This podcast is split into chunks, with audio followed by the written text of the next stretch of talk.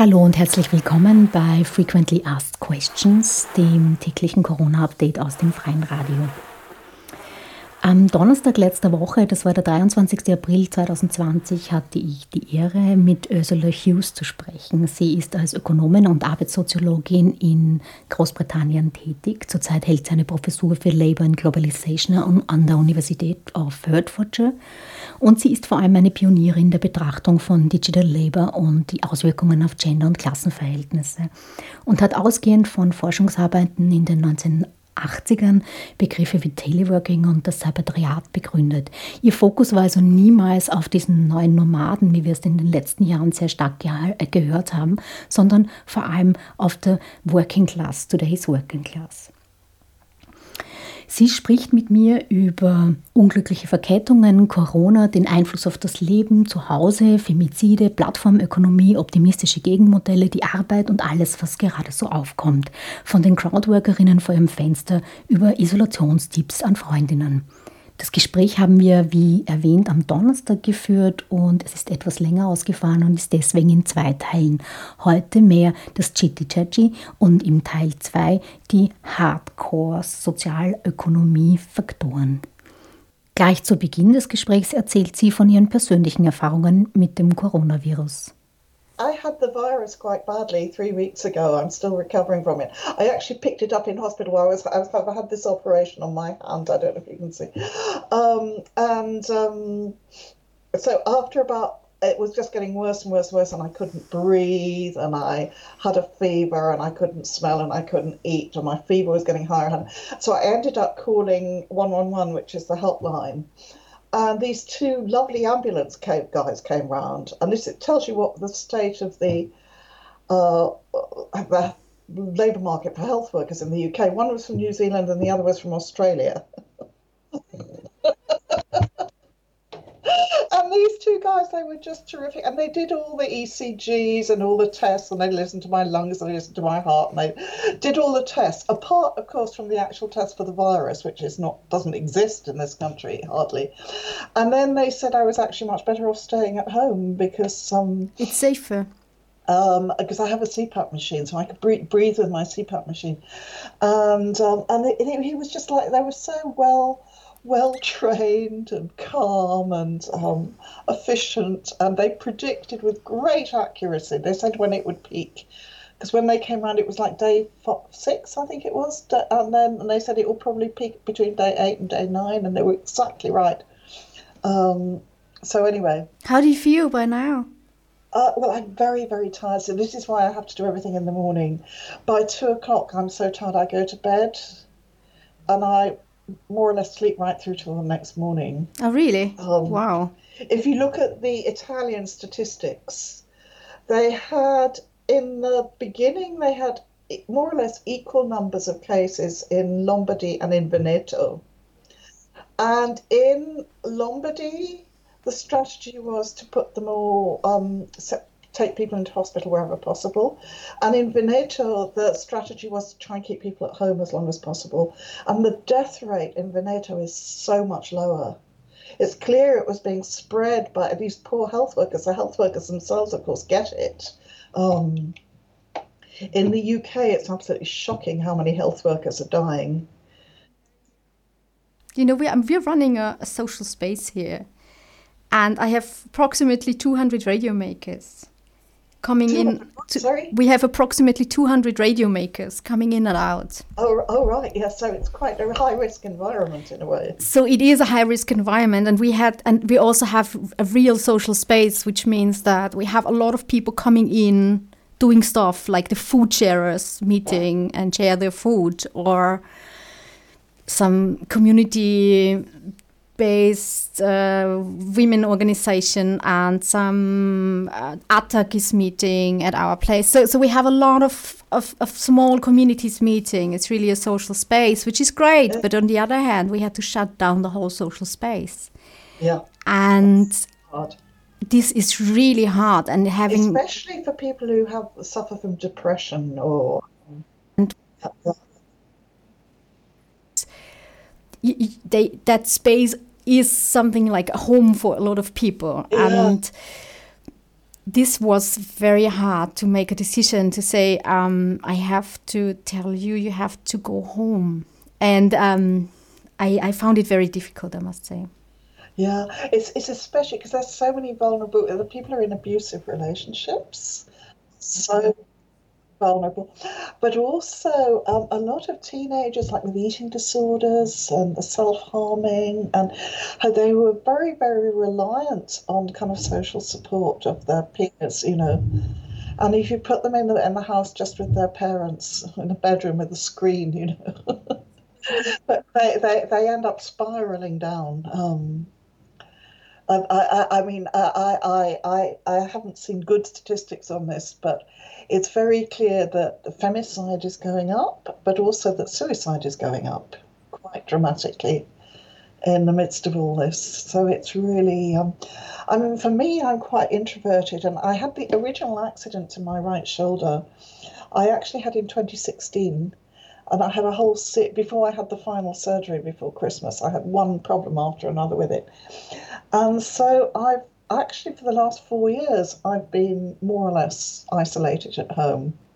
You know, working from home, obviously, okay, doing the occasional bit of traveling, but basically sitting at my desk talking to people by Skype and writing and editing and you know doing what I can. And and and what, what's interesting to me is that the difference now with the lockdown is that everybody else is now in the same situation that I've been in for four years. and suddenly I'm getting all these offers of help. It's really nice. People keep phoning them. Like there's somebody from the local Labour Party who rings me up once a week and says, "Are you okay? Can I do some shopping for you?" And people in the street, and the person who does my garden for me, and you know all these kind of nice people.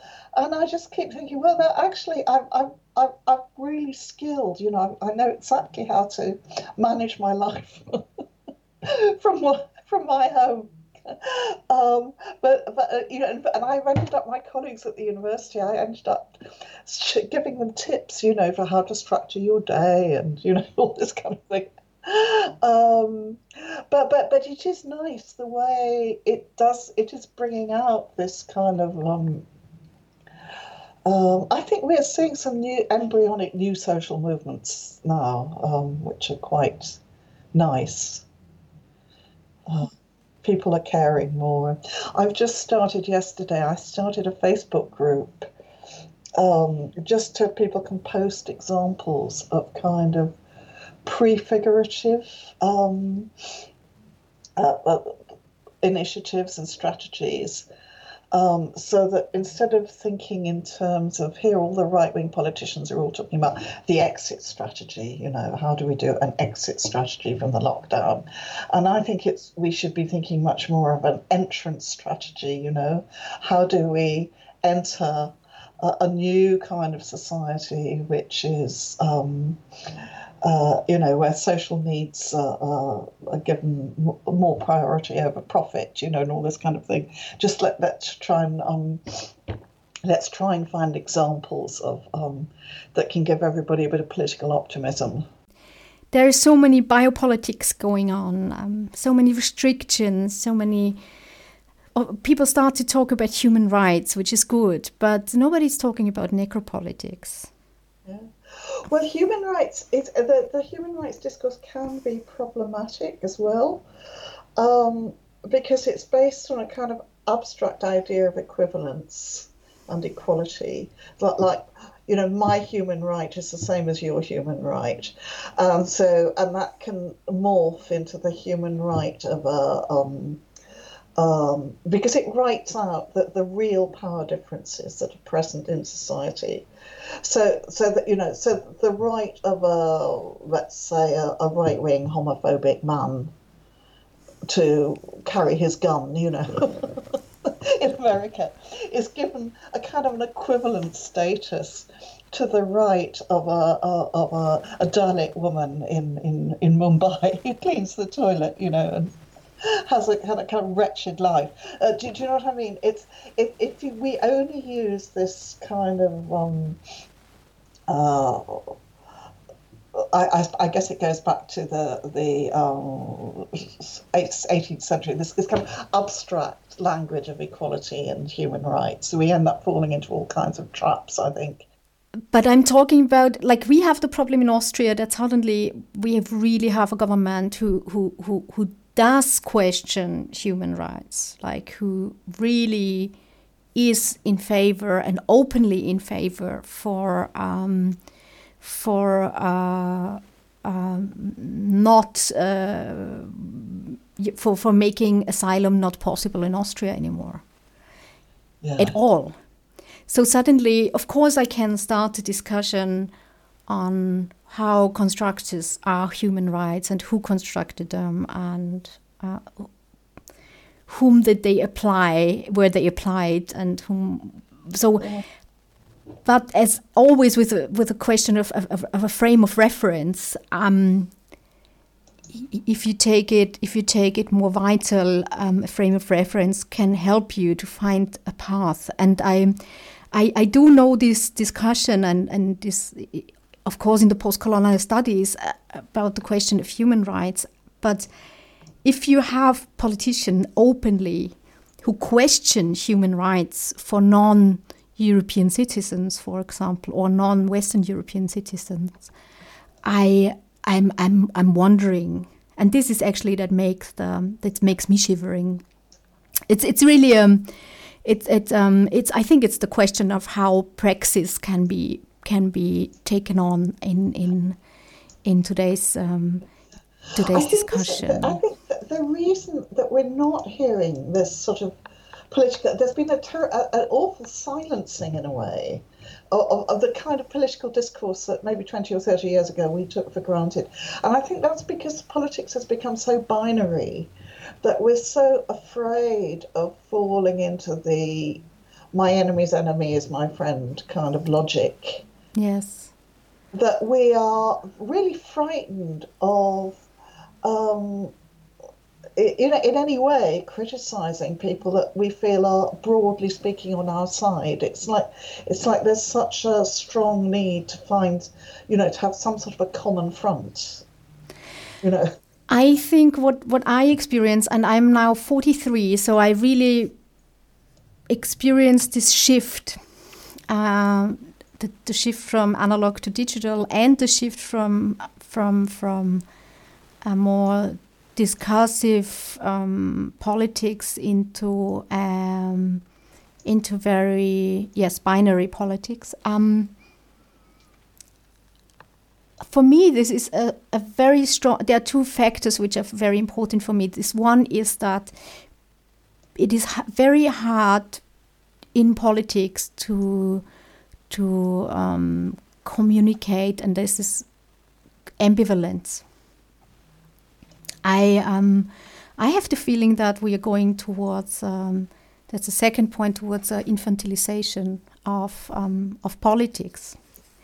So you're either my friend, as you mentioned, or you're my enemy, and there's no in between, and there is no space of there's no liminal space of discussion, um, and this lack of um, ability um, for any reference space, I consider a, a, strong infantilization of the of politics. That's it's interesting you use that word infantilization. Yeah, I think that um, says a lot. But there's also there's, there's real fear. I mean, that I mean, it's for instance the debates around sex and gender in the UK among feminists have become so destructive and polarized and binary and and there's a real sense in which people just don't feel that they can openly discuss what they want to discuss without immediately being accused of being being labeled um, in a very you, you, know these if you like binary labels i suppose you you labeled people they don't want to be labeled transphobic they don't want to be labeled racist they don't want to be etc you know and and so instead of um, engaging with what is contradictory and difficult about society, which is what we need to engage with if we want to try and understand how to move forward. Um, people are uh, uh, people are frightened of um, of personalized attacks on social media and things like that. The social media, I think, have have created this space where people are very, you know, are very bullied um, and also misunderstood. And I think some of the problems are actually, um, it's probably sounds rather elitist to say it, but I think we have very specific problems. Um, people who whose sort of uh, everyday language is English. because English has become the global language and the language of social media, or, or for an awful lot of people. Um, I, I, think there's a danger of that words are assigned meanings great in a very oversimplified way. So you use a term and then it gets labeled. Um, it gets labelled fascist or transphobic or something like that, and and and it's a word that is used in um, in uh, by a native English speaker as possibly quite a in quite a metaphorical kind of a way. Um, but it's in the process of becoming part of global English. It's assigned almost like a, a fixed and technical meaning, you know. Mm-hmm. which removes its any kind of poetic or ambivalent dimension that the word has in terms of its original meaning. I think this is actually what technocracy does. It's interesting that you should say that because I would say very much for my generation that was the case that you know science um, was equated with progress and we grew up with this very teleological idea of of, of, development. You know, that the world was getting better and better. Science was finding cures for illnesses. Technology was getting rid of the drudgery, getting rid of the pain, making life better in every way. And then at some point in well, I, I, I, I guess it started after um, probably historically the um, the turning point was the atom bomb. You know, there was suddenly this the, the the bomb on Hiroshima Nagasaki and so on. There was suddenly this idea that technology could wreak this terrible destruction, and it was ambiguous and it was not always positive and progressive. And so there, for my generation in the seventies, there were a lot of debates about. Um, technological determinism and was the technology neutral or not and um, uh, uh, but there was still this very strong underlying idea of progress, at least of social and economic progress. We all thought the world was becoming more tolerant, it was becoming more equal. Uh, you know, welfare states were expanding. Uh, uh we a generation of kids went to university whose parents did not go to university. You know, we, we thought we were all doing better than our parents, and but then um, the generation I well, you say you're 40. My, my daughter's 37. I would certainly say that most of her generation actually seemed to me to be in in uh, in Western Europe. I think it's a different situation in countries like India and China, a very different situation. But they were that the first generation in Western Europe who really grew up thinking that they were not going to do as well as their parents that their parents could buy a house, but they weren't going to be able to afford to buy a house, that their parents had a proper permanent job, but they weren't going to get a proper permanent job. You know, they, they, they, that kind of millennial um, idea of precariousness went with um, a, a, kind of deep pessimism, a kind of political pessimism. Whereas in, I was doing a lot of research in India in the 90s, I was doing work on offshore outsourcing.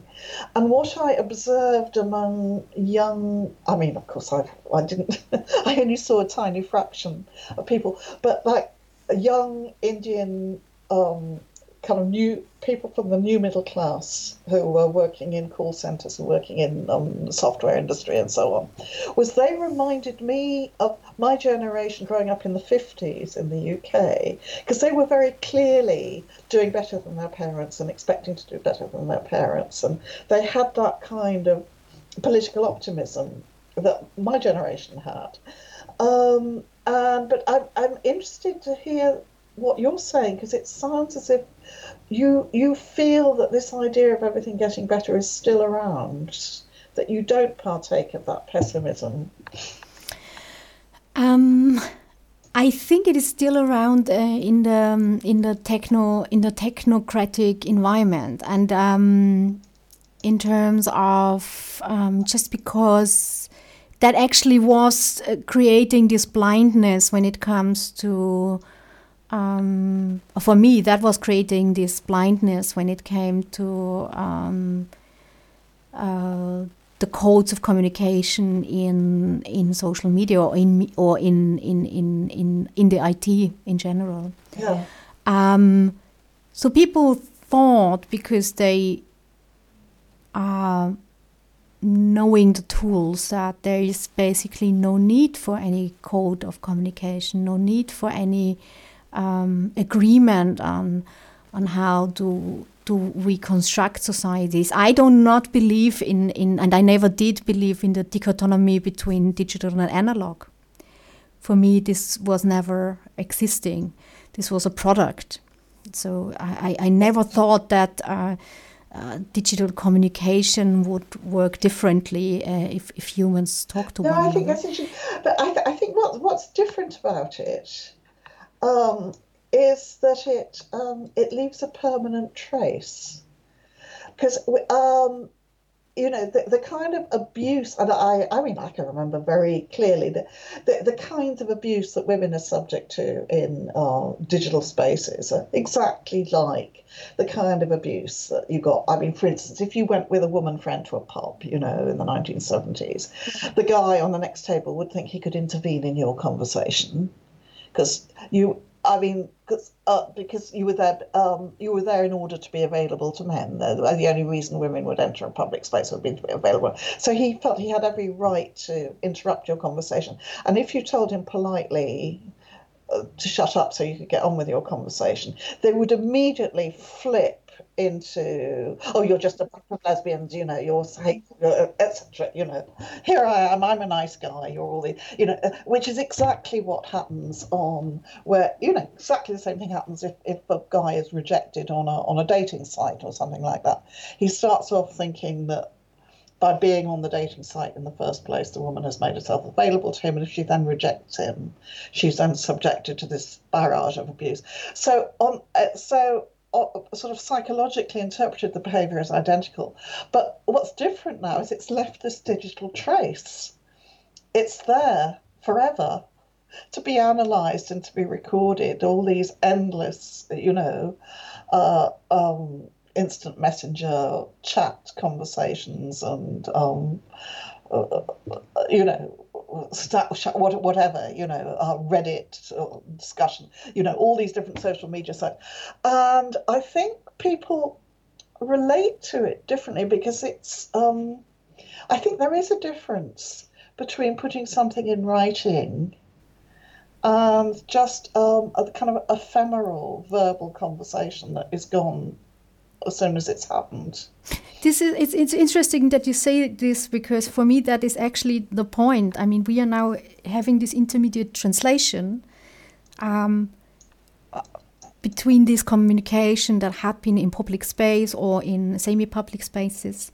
Uh, and harassment or shame, the production of shame that had been in public spaces and semi-public spaces. Suddenly, we go into the, the documentation of this, and um, and what it does actually for me it, it's it's producing a, a, a, bigger amount a bigger pile of shame and a bigger pile of blaming and a bigger pile of denunciation. So um, this leaving traces um, and on the other hand uh, um, withdrawing yourself from the from the good ephemera, as you mentioned, um, possibility of forgetting and living uh, and leaving liminal spaces is is um, is, is, is part of our of our continuous present. So I, I really think it's it's we, we have to rethink. That's why I, I do like these discussions on on um, on affect politics because what what they some of it I, I, I cannot follow. Uh, I probably don't understand all of it. But I, what I find interesting is that they discuss the, discuss the question of present, of the present, in a different manner, and this this new this new present we are now in, um, this new um, present that only exists um, in the repetition um, and and of course we had this economy of attention thing and but but for me this new present is is um, is very striking and has much more to do with um, now when it, with intercultural uh, ideas has much more to do with um, the life the young Afghanian men have I live with. They are much more in the present all the time than we had in in Europe. And um, I think it is interesting because um, we, we are sort of going towards, um, on one hand, it, it's this documentation traces and, uh, and the non forgetting.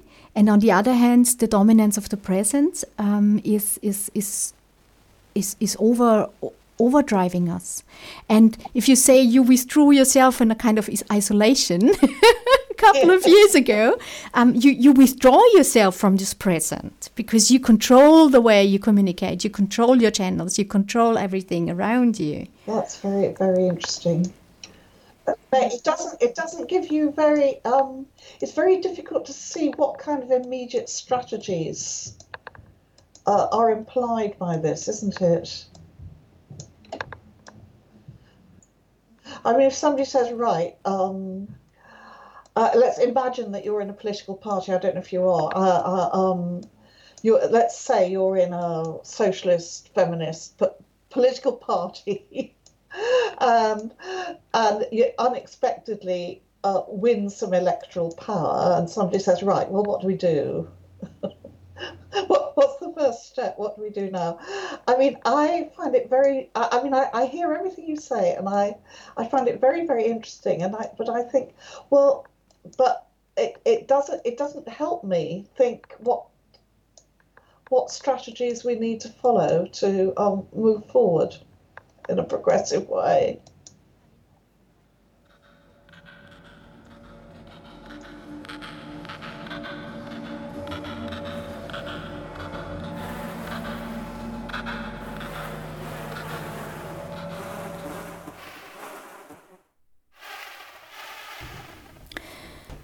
Das war Frequently Asked Questions. Heute ein Gespräch mit Ursula Hughes. Der zweite Teil ist in den nächsten Tagen hörbar. Am Mikrofon war heute Lali Rutger-Kiatara, die liebe Grüße an die anderen Radios und die Zuhörerinnen und Zuhörer schickt.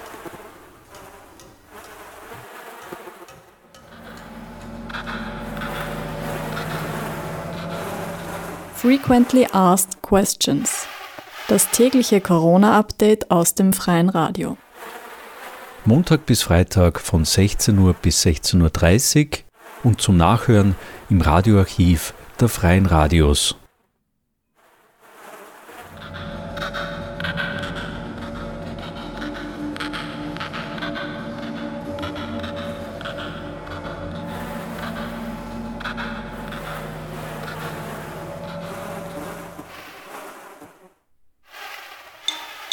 Starting March 15th, every person must stay at home. Exceptions to this rule include emergency grocery shopping, caretaking, attending jobs, and walking one's dog. This way, the spreading of the virus will be brought to a minimum. Please wash your hands regularly, keep at least a 2 meter distance from other people, and air out rooms in your apartment. Inquire about your older or ill neighbors to see if they need help. Current information regarding the coronavirus can be found online at sozialministerium.at or by calling the Corona hotline 0800 555 621. By dialing 142, you can reach the crisis hotline in case of fear or anxiety. In case of a fever, coughing, breathing difficulty, or shortness of breath, please call your doctor or the health hotline by dialing 1450. Stay safe and stay healthy.